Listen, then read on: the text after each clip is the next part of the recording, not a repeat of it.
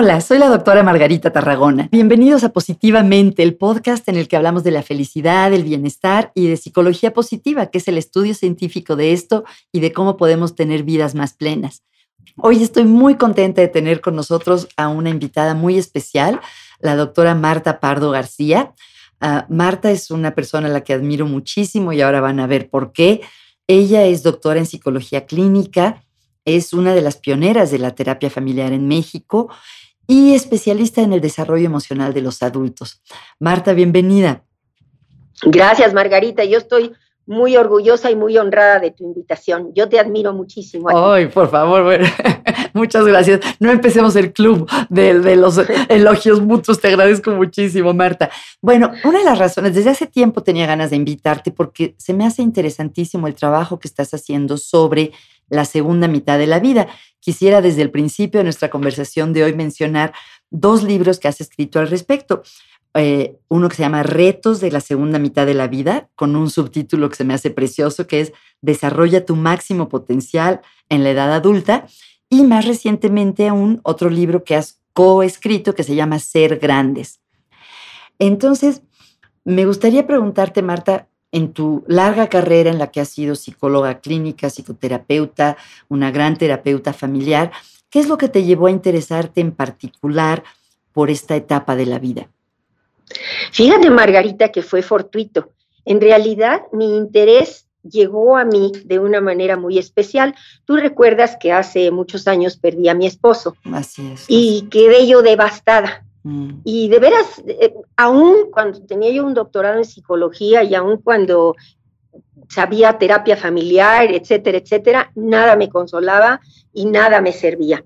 Hasta que em, eh, por de veras eh, fue fortuito que empecé a interesarme y empezaron a llegar a mí algunas lecturas que me empezaron a curar el alma. No me digas como cuáles. Sí, mira, fíjate que fui a, fui a tomar un curso de psicología al Carl Jung Institute de Chicago y ahí este, empecé a familiarizarme con muchas lecturas de muchos autores jungianos que de veras eh, empezaron a curarme el alma. Mira, son tantos que no te puedo decir ahorita cuáles, pero eh, verdaderamente empecé a sanar. Y entonces, como tú sabes, me ha dado desde hace mucho tiempo doy clases en universidades y me apasiona la educación y la enseñanza. Y decía yo, bueno, si esto que estoy aprendiendo me está sirviendo tanto a mí, yo lo debo transmitir. Pero lo que pasaba es que yo empezó a llegar a mí este tema, pero en Estados Unidos y en Europa. Y aprovechando que mis hijos vivían tanto en Estados Unidos como en Europa, yo iba seguido y tenía acceso a ir comprando bibliografía porque de este tema no se hablaba en México, ni se escribía en México. Perdón, ¿de este tema te refieres al duelo o al... ah, perdón, Margarita, sí. No, de, cómo incursioné al tema de la segunda mitad de la vida, ah, sí, claro. al desarrollo emocional del adulto, ¿sí? Eh, empecé a incursionar en este tema que después ya, le, ya me gustó llamarle segunda mitad de la vida, como le llama Carl Jung. Ah, de este ahí viene la idea, qué interesante. Oye, podemos abrir un paréntesis porque se me hace muy interesante esta cuestión de la nomenclatura. ¿Cómo llamarle eh, segunda mitad de la vida, que es lo que tú has escogido, que se me hace muy bonito, o la tercera edad de la que se habla? En inglés dicen este, senior citizens, otros dicen la etapa dorada, otros dicen la vejez, la ancianidad. ¿A ti qué término te gusta más para referirte a esta etapa de la vida? Mira, a mí el que más me gusta es segunda mitad de la vida. Y me gusta porque me permite, en primera, hacer una diferencia de las tareas en la primera mitad de la vida. Y en la segunda mitad de la vida nos ocurren cosas diferentes emocionalmente. Mm. Y también me permite eh, en este tema abarcar muchas edades. Eso te iba a decir, porque no es igual tener 45 que 80, ¿no?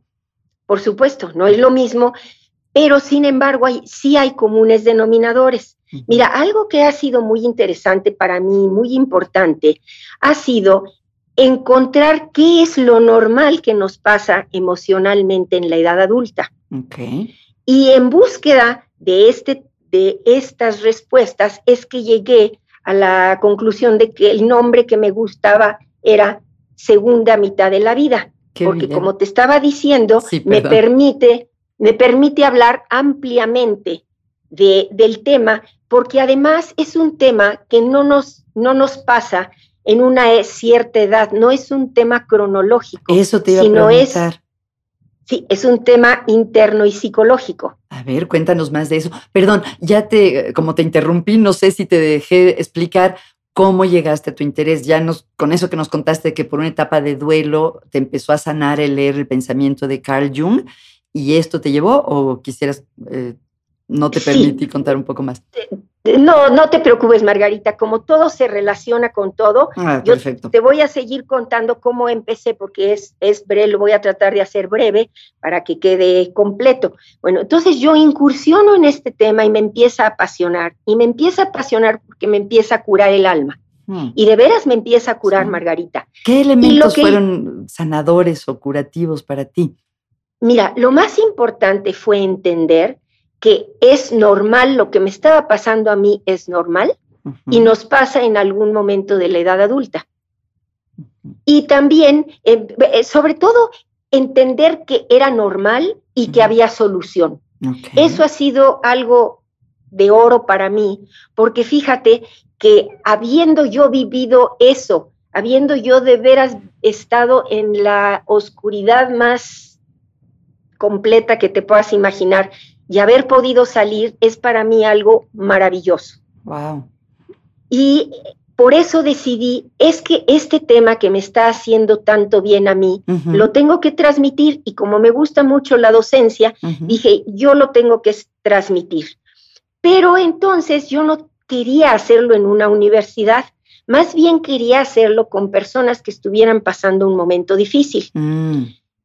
Y empecé a armar un proyecto que le llamé eh, Retos de la segunda mitad de tu vida y creciendo en la segunda mitad de tu vida.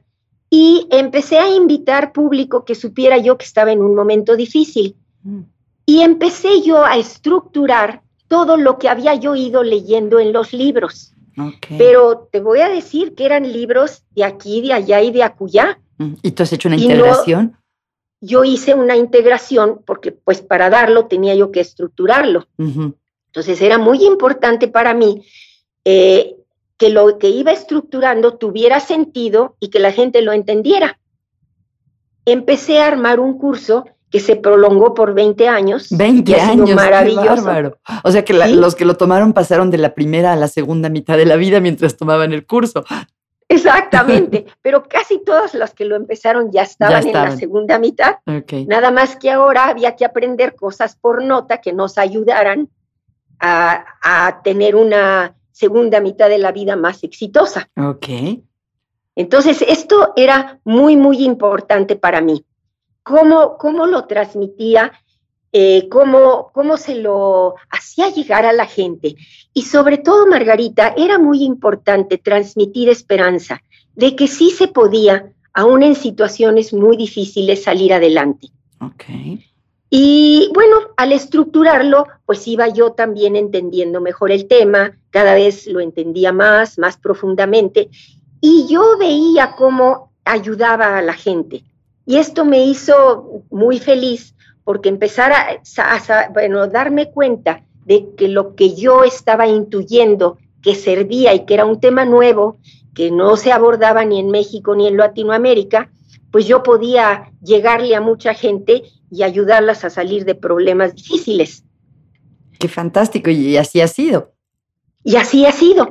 Y bueno, estuve mucho tiempo dando el curso, pero dije, lo tengo que estructurar más, porque yo necesito que este tema le llegue a mucha más gente. Y me di a la tarea de empezar a estructurar un libro, pero tú sabes que es muy diferente hablar que escribir. Sí. Y bueno, se convirtió en años y años, Margarita, de investigación y de, eh, pues, de lograr realizarlo. Y fíjate que como yo tengo más bien una tendencia académica, yo no quería que el libro fuera académico, lo que hice fue Primero lo escribí como salió y luego lo traduje a términos sencillos porque yo quería que le llegara a mucha gente. Ok. Y luego decidí, a la manera junguiana, ilustrarlo con cuentos de todas partes del mundo, donde personajes enfrentan situaciones de la vida y salen adelante. Yo tenía eh, el interés particular de transmitir que se puede salir adelante, por lo cual estos cuentos me eran muy útiles. Yo iba exponiendo la teoría, teoría simplificada, pero ilustrándola con los cuentos. Qué bonito. Y luego, al ir interpretando los cuentos, pues llevo yo de la mano al lector a entenderlos de la manera que los quiero transmitir para que sirvan de algo. Qué bonito. Me haces pensar cómo estamos muy acostumbrados a pensar en los cuentos infantiles, pero no en la utilidad de los cuentos para los adultos, ¿no? Y qué bonito esto, cómo lo has incorporado en tu libro. Oye, Marta, y em, por cierto, tu libro ha recibido muchos reconocimientos y ha tenido mucho éxito. ¿Qué podríamos como extraer, si pudiéramos compartir con nuestro público algunas perlas de sabiduría de tu experiencia y de tu libro sobre cómo estar bien, cómo desarrollar nuestro potencial en la segunda mitad de la vida, ¿cuáles son algunas de las cosas? ¿Qué podemos hacer para realmente eh, seguir floreciendo, realmente tener una vida plena en la segunda mitad? Mira, esto que me dices es muy interesante porque realmente eso es el mensaje que yo quería transmitir, que se puede y que se puede estar bien en la segunda mitad de la vida. Y la segunda mitad de la vida, como te decía hace un momento, que no es una etapa cronológica, sino que eh, te puedes entrar a ella, y en un momento explica un poco más, puedes entrar a ella a cualquier edad a partir, digamos, de los 30 años. Ah, de los 30 años en adelante. A ver, cuéntanos más, ¿por qué? Bueno, fíjate que, eh, que yo cuando empiezo a estudiar el tema, me doy cuenta que los especialistas dicen que a la segunda mitad de la vida puedes entrar a partir de los 30 años. Yo no lo creía, Margarita. Yo dije, no es cierto. Y coincidió con que yo no lo creía, con que empezaron a llegar a mi consultorio personas en sus 30 años haciéndome las preguntas y teniendo los síntomas que yo había identificado como que ocurren en la segunda mitad de la vida. Entonces empecé a creer que era verdad. ¿Y cuáles son algunos de estos signos? Mira, lo principal es que en algún momento de la edad adulta, no es cronológico, sino interno y psicológico, como te estaba yo diciendo, empezamos a sentir la necesidad interna de cambio. Mm ya sea porque los proyectos que llevábamos en nuestra vida se están acabando por ley natural, por ejemplo, yo tenía el proyecto de sacar a mis hijos adelante y se empezaron a casar, se empezaron a ir de la casa. O yo empecé un proyecto de trabajo, pues que ya tuvo su fin, ya, ya cumplió su objetivo y ya terminó. Entonces, esta es como la, la mm, una terminación de ciclo de una parte de tu vida. Ahora, hay veces que nada más, que no es tan claro como ya se fueron mis hijos de la casa o este proyecto ya pues ya terminó. Hay veces que empiezas a sentirlo menos claro. Por ejemplo, me siento menos satisfecha de lo que quiero hacer hoy, mm. ya no tengo como interés de que amanezca, ya no siento gusto al levantarme, Mm. ya pues ya como que perdí el interés por las cosas. Este es uno de los signos de entrada a la segunda mitad de la vida. Mm. Aunado a que empezamos a sentir que el tiempo ahora sí es un factor que cuenta. Antes pensábamos que el tiempo, pues ahí estaba, ni pensábamos en él, la verdad.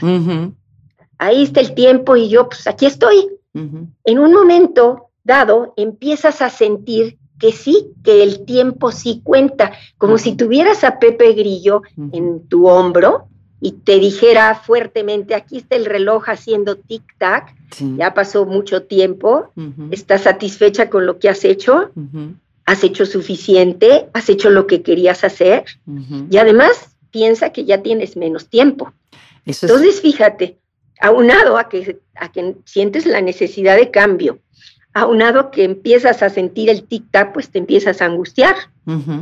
Me recordaste una ah. frase que me encanta, Marta, perdón, de Oscar Wilde, que decía que ser joven es creer que se tiene tiempo.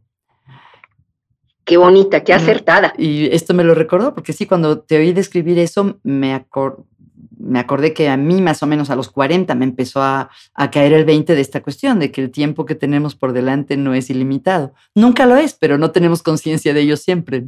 Exactamente, así es. Entonces, esto, esto nos empieza a angustiar. Y luego también, una cosa que es un factor muy importante es que se nos pierde el camino. Mm. Sabíamos quién éramos, hacia dónde íbamos, qué queríamos, y de pronto esa realidad ya no es tan clara, se empieza a tornar nebulosa o de plano oscura, y ya no sé bien a bien ni quién soy, ni hacia dónde voy, ni qué quiero. Y esto es muy angustioso, Margarita, y de los jóvenes, aquellos de 30 años que empezaban a llegar a mi consultorio, me decían esto mismo, fíjate que siento una angustia terrible porque ya no tengo objetivos claros, ya no sé ni para dónde voy y además ya me queda menos tiempo. Y me empezó a caer el 20 que sí era cierto lo de los 30 años y que sí te puede pasar desde esa tierna edad.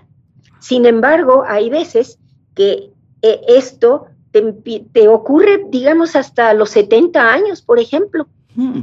Y aquí entonces es difícil saber em, porque hay mucha gente que te dice, ay, pues si a mí esas cosas no me han pasado, eso que dices no me ha pasado. Pero mira, en realidad la teoría del desarrollo del adulto nos dice que a todos nos pasa. Lo que pasa es que a todos nos pasa de diferente manera. A unos nos llega temprano, como estaba yo diciendo, a unos nos llega más tarde. Y depende de las circunstancias que vayas viviendo en tu vida y muchas veces está relacionado con pérdidas significativas. Mm. Y muchas veces estos síntomas son muy agudos, así muy intensos y a veces son casi imperceptibles. A veces van pasando gradualmente y a veces súbitamente de la noche a la mañana. Por lo cual pasan de tan diferente manera que a veces es difícil identificarlos pero, pero los identificas y entonces lo que es muy importante es que las personas que nos especialicemos en este tema sepamos que sí hay esperanza, mm. para lo cual entonces los principios de la psicología positiva sirven muchísimo, porque dices tú, bueno, ¿qué puedo ofrecer a la gente para que crea en sí mismo y para que vuelva a renacer, para que vuelva a reinventar su vida, para que vuelva a replanteársela, porque no, no te puedes quedar sumido en un hoyo. Bueno, sí te, lo puedes, sí te puedes quedar sumido en un hoyo, pero no es lo que, pues no es lo adecuado. claro. Te empiezas a morir en vida. Por lo cual a ser, es muy, muy importante, Margarita, que también la gente identifique que cuando se le acaba la ruta, empiezas a sentir que el tiempo apremia y que algunas situaciones internas ya no te gustan de ti mismo, como por ejemplo, si a mí me enseñaron que estar callada era lo que debía de ser, y ahora me entra la necesidad de hablar, saber que es normal, o a los hombres que les dijeron los hombres no lloran aunque se vean mm. con las tripas en la mano, pues saber que llega una edad en que es normal que lloren y que son seres humanos que tienen sentimientos. Pero esto es muy confuso porque además sientes que solo te pasa a ti y que no le pasa a los demás y que qué vas a hacer ahora que estás muy mal. Y también a la familia le alarma porque de repente empiezas tú a perder motivación, empiezas a sentirte muy mal, ahora hablas mucho en términos de se me acabó el tiempo, o empiezas, como te decía yo, a hacer conductas diferentes a las que hacías antes. Si antes yo Estuve mucho en mi casa, mi tarea principal era sacar adelante a mi familia y mi familia ya se fue de la casa y ahora quiero irme a la universidad, ahora quiero ir a aprender cosas, quiero irme a viajar, quiero estar con mis amistades, quiero hacer otras cosas, pues a, la familia muchas veces se les hace raro y, traen a sus papás a consulta porque dicen, oye, ya mi papá ya no lo entiendo, ya no es el que era. Entonces, suena que un aspecto muy importante es eh, normalizar las cosas o aceptar que es algo que le pasa a todo el mundo.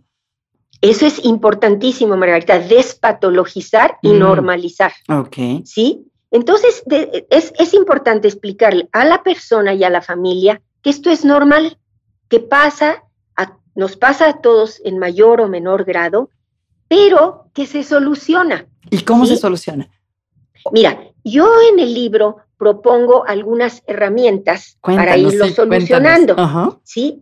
Mira, eh, propongo que es muy importante la capacidad de decisión. Es muy importante saber que yo puedo decidir y que mis decisiones son importantes y que van a hacer que mi vida se transforme en una vida con bienestar, contenta, o una vida que ya siento yo que no tiene sentido. Por lo cual empezamos, tenemos que empezar a ensayar a que mis decisiones son importantes. Pero mis decisiones también tienen que ir conectada con otra herramienta que se llama intuición, que la intuición es una brújula interna que nos marca hacia dónde debemos ir. Es como el, digamos, la corazonada famosa de la que hablamos. Pero necesitamos empezar a confiar en que la intuición todos la tenemos, igual que la capacidad de decisión. Todas estas herramientas de las que voy a hablar son capacidades que las tenemos todos, nada más que por falta de uso están empolvadas. Yo creo que muchas veces nos vamos desconectando de nuestra intuición. Al menos a mí me ha pasado y creo que a otras personas también. Y, a mí también. ¿Y cómo nos podemos reconectar con ella? Mira, yo también, eh, es más, yo ni siquiera la tenía eh, bien entendida, porque a veces hasta relacionas la intuición con la de las cartas, la, del tarot, ¿no?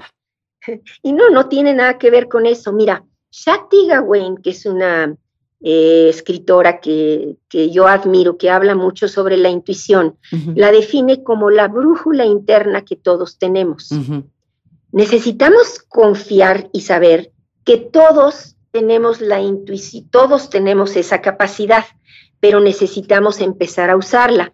Yo hago ejercicios con la gente y les digo, a ver, mira, entonces, de las decisiones que tienes que tomar, elígelas. A ver, ¿por qué camino te vas a ir? Imagínate que la intuición, tú tienes dos caminos delante de ti. La intuición te dice, vete por el de la derecha. Entonces tú te vas por el de la derecha. Si después de irte por la derecha te sientes bien, eso quiere decir que estuvo correcta tu decisión. Si te fuiste por la derecha y te sientes mal, si te, sientes inconforme de tu decisión, quiere decir que esa decisión no fue la correcta. Entonces nada más te haces para atrás y eliges otra, tomas otra decisión.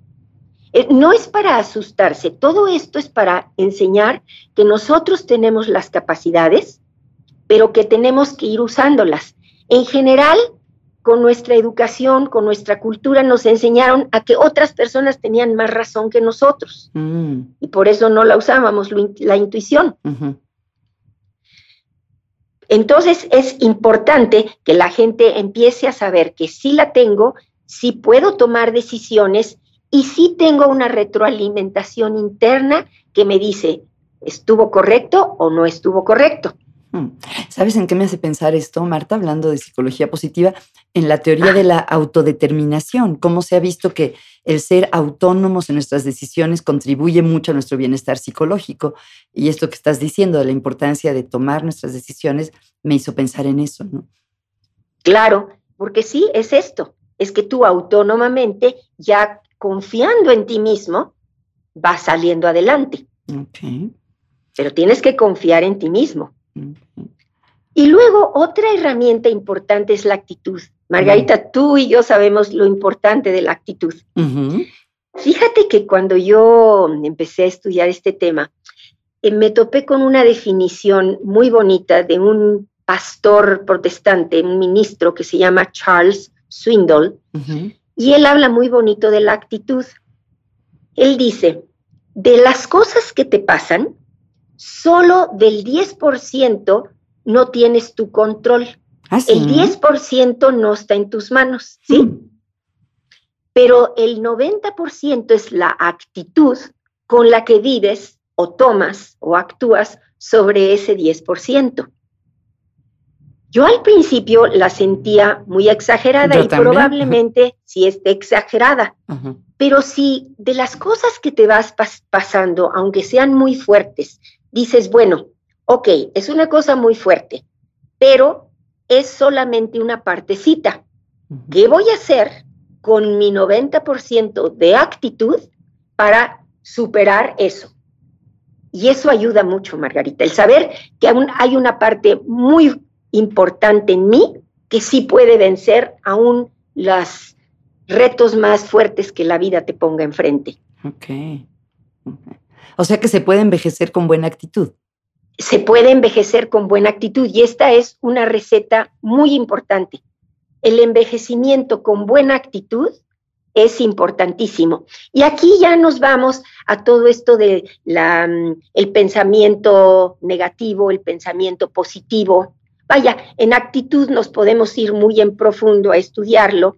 Y aquí, como Martin Seligman dijo, y dice, este, aun cuando tengas una tendencia al, al pensamiento negativo, puedes aprender la tendencia al pensamiento positivo. que cuesta trabajo? Cuesta trabajo, pero se puede. Y esto es muy esperanzador, porque muchas gentes dicen, no, pues si en toda mi familia somos pesimistas. Bueno, sí, tú puedes romper eso y empezar a ser positivo, pero hay unas reglas del juego, ¿no? Hay que aprender cómo, que no es fácil, no es fácil. Qué interesante. Pensaba, eh, no, eh, no, quiero desviarte porque nos estabas contando las herramientas y quiero que nos sigas contando, pero pensaba cómo hay evidencia en muchos países del mundo, cuando se mide la felicidad de las personas a lo largo de la vida, eh, que la gente está muy feliz de joven, luego hay un bajón que generalmente es en los cuarenta y tantos, y luego en muchos lugares vuelve a subir el nivel de, felicidad en la vida. No sé tú cómo ves eso, aunque curiosamente en México, y eso me preocupa, no se da este patrón. En México no hay esta subida, estadísticamente hablando, claro que hay personas de todo, ¿no? Pero estadísticamente en México no se observa este volver a aumentar la felicidad conforme uno envejece. En fin, em, me acordé por lo de la actitud y porque me preguntaba cómo se hace para estar contento en una época que presenta retos muy difíciles. Claro, mira Margarita, yo creo que todo esto tiene que ver con falta de conocimiento. Yo es con lo que el problema mayor con el que me he topado. Como no sabemos ni qué nos va a pasar en la edad adulta, sobre todo en términos psicológicos, ni cómo enfrentarlo, yo siento que si ya me pasaron cosas muy difíciles, pues ya siento que ya voy de bajada, que ya no tengo nada que hacer en este mundo y te empiezas a morir en vida.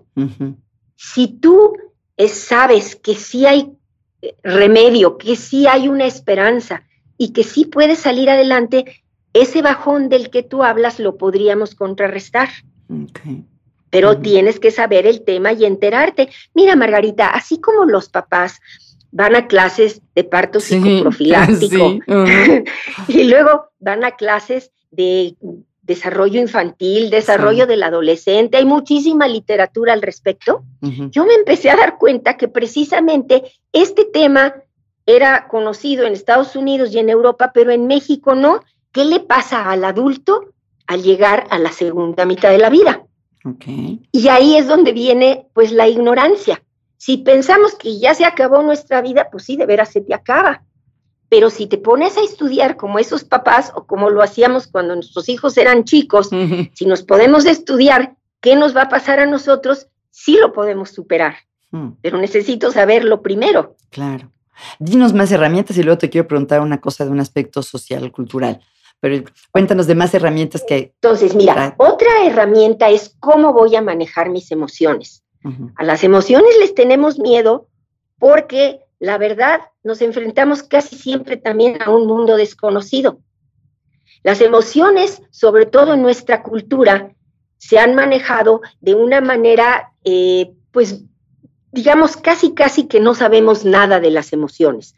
Hasta hace poco, bueno, a finales del siglo XX, que no es tan hace poco, pero es pues corta en edad, empezamos ya a saber mucho más de las emociones y a saber que las emociones pues en sí no son ni buenas y mal o malas, ni malas, sino más bien lo que hacemos con la emoción. Si yo siento muy mucho enojo y voy y le meto el pie a alguien, pues ya se convirtió en una mala acción mía. Claro. Pero si yo reconozco mi enojo o mi tristeza o reconozco mi temor de las cosas, pues entonces al reconocerlo y, y vivir un poco esto, pues lo empiezo a trabajar y el chiste es que en la segunda mitad de la vida aprendamos a hacer algo constructivo con esa emoción que siento, Mm. no nada más a reprimirla y anularla como me habían enseñado, sino que tengo que de veras saber que las puedo usar, pero que las puedo usar con fines constructivos.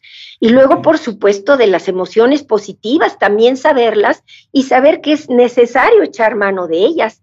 Por ejemplo, del buen humor, tener esperanza, tener alegría y tener gozo. Y que eso nos va a dar vitaminas y nos va a permitir que nuestro sistema inmunológico crezca. Lo mismo que si estoy yo nada más en el círculo de retorcerme en mis emociones negativas, pues eso también va a afectarme a mi salud.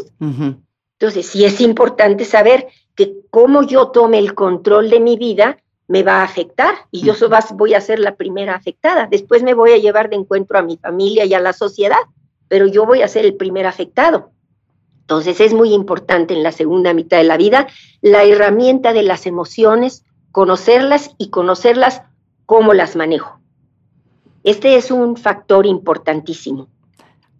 Y luego, Margarita, yo tenía varios, tenía varios temas eh, en la cabeza que quería expresar.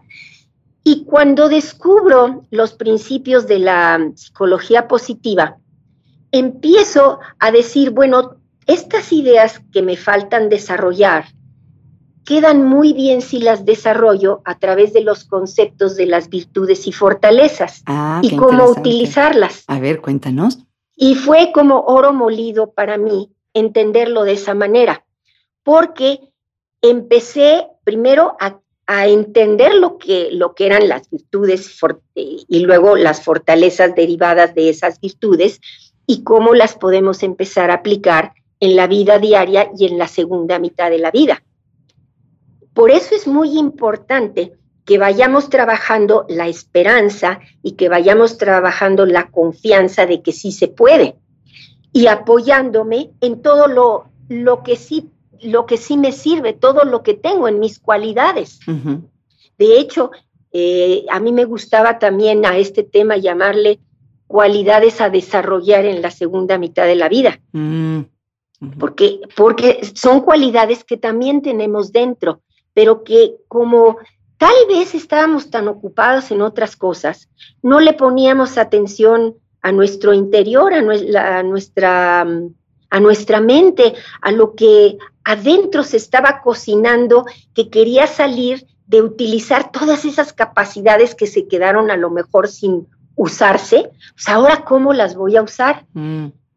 Por lo cual, entender, por ejemplo, el- la gratitud, la resiliencia, todo esto me ayudó muchísimo en términos de virtudes y fortalezas. Ok. Fue, fue, fue muy importante para mí entenderlo de esa manera. Me quedé pensando en algo que dijiste hace un momento, de que a veces la gente siente que ya no sirve para nada o que ya no tiene nada que ofrecer. Y me quedé pensando que en parte es una cuestión eh, social también, porque a lo mejor uno sabe que tiene mucho que ofrecer, uno conoce sus fortalezas, sus capacidades, pero si el entorno, si la gente alrededor de uno piensa, ya está viejo, ya no sirve, pues es difícil mostrarlo o poner en acción esas capacidades, ¿no? ¿Tú qué opinas de, de esta parte? Por supuesto que así es, Margarita. Es algo que se retroalimenta. Pero entonces, fíjate, primero está, nosotros adultos mayores lo tenemos que saber, entender y empezar a vivir. Nuestra familia se tiene que concientizar que los adultos mayores tenemos mucho por hacer, no solamente ser una carga para la sociedad y para la familia. Somos personas que podemos hacer muchas cosas, pero que también necesitan dejarnos hacerlas, porque si ni la familia, ni la sociedad, ni el mundo, ni nosotros creemos que se puede, pues no se puede. Claro. Y si Ujú. es algo cultural. Por eso hay sociedades en las que el adulto mayor es visto con más capacidades que en algunos otros lugares. Eso te iba a preguntar, ¿cuáles son ejemplos de algunas de estas sociedades? Mira, de una sociedad en donde toman muy en cuenta al adulto es Japón. Y tenemos todos los conceptos del ikigai, del que, del que tú sabes mucho. No mucho, pero contémosles a las personas que nos escuchan por si acaso no saben qué esto, es esto de ikigai. El ikigai tiene, es, es ¿por qué vivo? ¿Qué me interesa en la vida? ¿Qué me motiva? Así es. Y en Japón han encontrado en la ciudad de Okinawa un grupo de centenarios que viven muy contentos con una sensación muy grande de bienestar. Y lo que pasa es que estos adultos tienen un proyecto de vida. Todos ellos amanecen sabiendo lo que, lo que van a hacer y tienen emoción por lo que van a hacer. Y además lo hacen aunado a otras personas, a sus vecinos, a las personas, sus amistades, que también tienen esa motivación y generalmente hacen proyectos en común. Entonces la gente está contenta y con proyectos para seguir adelante. Esa sociedad que piensa que sus adultos pueden seguir haciendo cosas, pues los va a estimular, los va a aplaudir. Pero las sociedades en que piensan que el adulto ya no sirve para nada, pues sí, nos arrinconan y entonces, efectivamente, se hace un círculo vicioso de que, pues sí, ya no sirvo para nada entre lo que me dicen y lo que yo creo. Entonces, sí, la estimulación externa es muy importante, pero es un trabajo mutuo, Margarita. Es yo internamente tengo que creerlo, externarlo, transmitirlo, vivirlo y también que las personas junto a mí empiecen a saber que, que sí podemos hacer más que estar vegetando en una mecedora. Me hizo pensar en algo relacionado. Em, me imagino que no hay una respuesta correcta y que todo tiene ventajas y desventajas, pero en tu opinión, ¿es mejor que los adultos mayores vivan, por ejemplo, en casas de adultos mayores o que vivan las familias de varias generaciones en el mismo lugar? Tradicionalmente, en las sociedades tradicionales tendían a convivir varias generaciones y me da la impresión que en las sociedades occidentales, urbanas de hoy en día, es más común esto de que, como de segregar o que las personas mayores vivan por su cuenta y los hijos y nietos en otro lado. ¿Tienes alguna opinión al respecto? Mira, eh, fíjate que lo que pasa es que en la medida de que la ciudad se nos convierte en una vorágine terrible, que ya no tenemos tiempo para nada, ahí tendemos a relegar al anciano y al adulto mayor. Lo tendemos a relegar porque ya no tenemos tiempo para él. Y este adulto mayor sin ninguna estimulación y sin que nadie lo necesite, nadie acuda a él, pues se va apagando. Mm. En las sociedades donde hay más, más tiempo para el, el adulto mayor, pues la familia misma lo ayuda a florecer. En México, sobre todo en provincia, todavía hay familias que conviven varias generaciones, pero cada vez es más difícil eh, convivir las generaciones en, eh, en, México, en la Ciudad de México, sobre todo, por las dificultades de las distancias y del tráfico. Ahora, eh, a mí la idea de convivir en familia me gusta mucho, pero también la idea, mira, ahora está apareciendo este concepto de cohousing. Ay, sí, cuéntanos, se me hace muy interesante. Interesante que mm, se trata de que vaya, vaya, hay como un departamento, en un terreno grande se hace un departamento para cada persona, pero tienen áreas comunes diferentes de las de, las residencias, porque aquí hay mucha más participación de las personas que viven ahí. Que son amigos, eh, digamos, amigos que deciden retirarse juntos o algo así, ¿no? Exactamente, gente parecida que decide retirarse, vivir juntos, hacer proyectos comunes, un poco parecido a lo que hacen en Okinawa, ¿sí? Y entonces este concepto de cohousing, que no es necesariamente irte a una residencia, sino más bien es seguir activo, pero en un lugar donde vas a estar acompañado, porque la soledad sí es un problema de la edad adulta. Y sobre todo cuando se te empiezan a morir amistades muy cercanas, se te empieza a morir, em, pues las personas con las que tenías mucho contacto, pues es muy triste y te vas quedando solo. Y si la familia no tiene tanto tiempo de atenderte, pues ¿qué vas a hacer? Entonces estas comunidades pues resultan, resultan interesantes por lo pronto como concepto. Pero mientras se da eso, yo sí les pediría a las familias que sí tengan conciencia de que los adultos mayores necesitamos ser incluidos y que el adulto mayor se quiera incluir en la familia. Así es. Dijiste dos cosas que te quisiera preguntar, Marta. Uno, em, bueno, lo que acabas de mencionar de estas viviendas conjuntas de, amigos, me hizo acordarme de algo que leí que los amigos son importantes toda la vida, pero especialmente cuando uno ya es mayor. Te quería preguntar tu opinión de eso, del papel de la amistad en, las, en la eh, segunda mitad o tercera parte de la vida.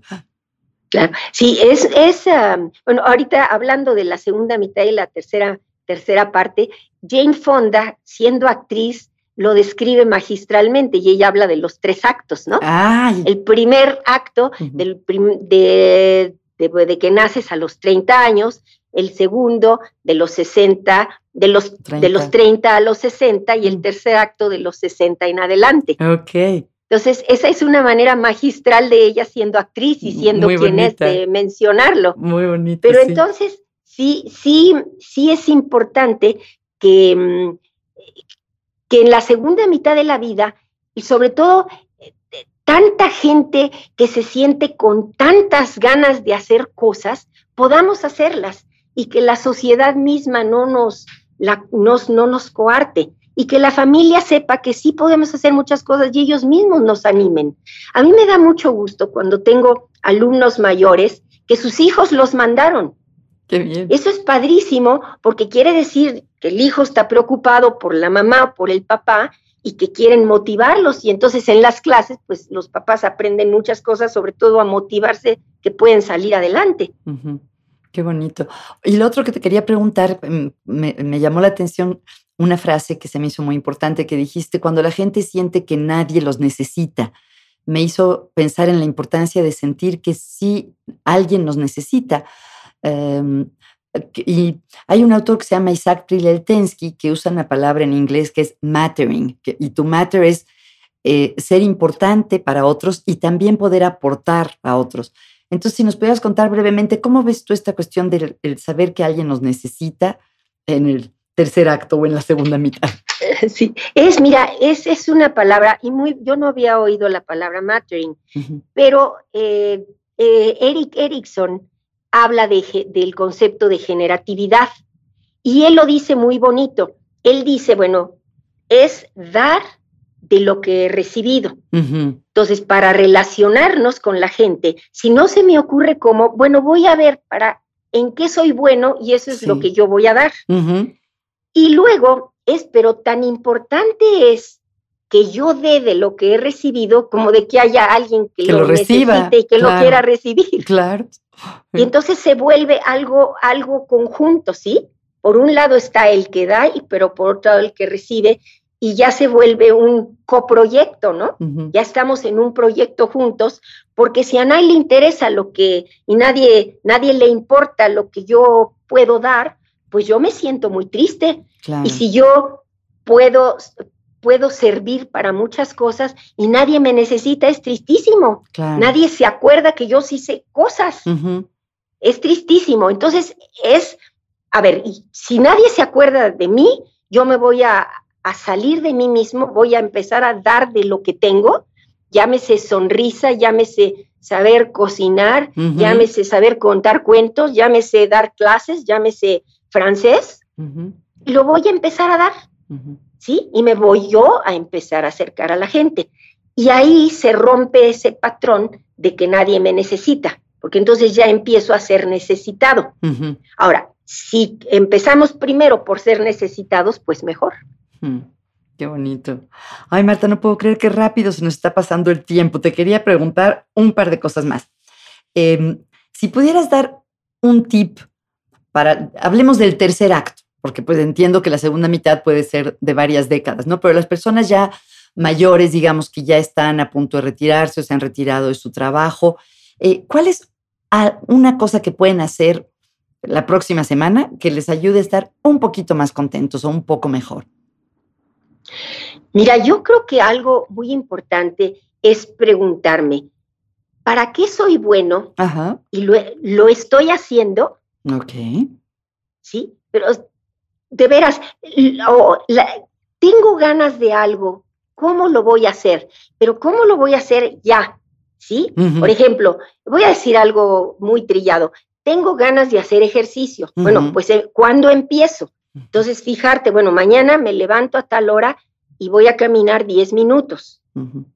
¿sí? O tengo ganas de, por ejemplo, me siento triste porque mm, a mi familia le gustaría que pues venir a mi casa y sentirse más contentos. Y si yo amanezco con el proyecto, ay, pues les voy a hacer el pastel de chocolate que les gusta, pero ponértelo como algo muy concreto. Ahora, si es algo, un proyecto, por ejemplo, más grande, como tengo ganas de aprender francés o tengo ganas de irme a la universidad a algo, pues bueno, entonces empiezo a buscar cómo hacerlo. Lo que yo quiero transmitir ahorita es no nada más dejar en ideas y en buenas intenciones. Sino en acciones concretas, ¿no? Exactamente. Entonces yo lo que, lo que quisiera transmitir es primero tener fe de que podemos hacer muchas cosas, muchísimas cosas. Ok. Las, y las capacidades las tenemos adentro de nosotros, pero las tenemos que desempolvar. Una vez que las empezamos a desempolvar, hay que empezar a actuar y de veras hacerlo concreto. Bueno, quiero hacer esto, ¿cuándo lo voy a hacer? Ponerle hora, eh, día y momento para hacerlo. Y de veras hacerlo, cumplirlo. Si uno empieza a autogenerarse estas ganas de seguir viviendo y estas ganas de seguir con proyectos y logramos transmitirlo a otras personas de nuestra edad y a otras personas mayores o menores que nosotros como algo muy básico, yo creo que uniendo esfuerzos podemos hacer una gran cadena en que nos fortalezcamos unos a otros. Qué bonito, qué bonita imagen.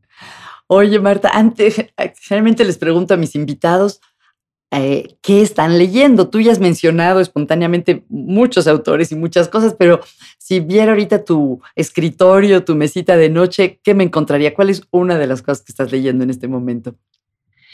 Mira, ahorita me te encontrarías con un, eh, con un librito que me acaban de regalar, que está muy lindo. Está escrito por Edme Pardo, que no somos primas, pero ah, nos apellidamos se apellidan igual. Nos, ella escribió un librito muy bonito que se llama El brasier de mamá. Fíjate qué ah, nombre. He oído hablar de él. Este libro eh, es para, eh, explica a una niña que su mamá tuvo cáncer y perdió el pecho. Pero entonces empieza a hacer, a tomar conciencia de cómo nos tenemos que empezar a cuidar desde chiquitos, etcétera, etcétera. Entonces, ahorita sería el libro que está en mi buró. Ay, qué bonito. Muchas gracias, Marta. Marta, eh, hemos quisiera volver a mencionar los nombres de tus libros porque creo que a las personas que nos escuchan les van a interesar mucho. Uno se llama Retos de la segunda mitad de la vida, desarrollar tu máximo potencial en la edad adulta, y el otro se llama Ser Grandes. Qué bonito nombre. Si la gente quiere saber más de ti, contactarte, ¿cómo le puede hacer, Marta? Mira, con mucho gusto te doy mi correo a ver. es Marta y Marta con TH. Ajá. Marta Pardo, arroba prodigy.net.mx. Marta Pardo, arroba prodigy.net.mx.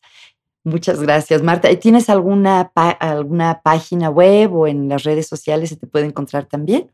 En las redes sociales con mi nombre me encuentran. Perfecto. Pues te agradezco muchísimo tu tiempo, que es muy valioso, y todo lo que compartiste con nosotros durante este rato. Marta, de verdad, gracias de todo corazón. Margarita, muchas gracias. Eh, te mando un beso muy grande y te felicito por toda la labor que haces. Igualmente, muchísimas gracias. Gracias. Muchas gracias por acompañarnos hoy. Si quieren saber más de psicología positiva, los invito a visitar mi página positivamente.com.mx y a seguirme en las redes sociales en Facebook y en Twitter. Les quería pedir un favor, si les gustó el podcast, ¿podrían recomendarlo o ponerle una calificación? Cuando las personas están buscando podcasts nuevos, generalmente es gracias a las recomendaciones de otros. Gracias a nuestro equipo de producción, Juan Pablo Mesa, Héctor Fuentes y a Jordi Oliveres por la música original. Hasta pronto, gracias.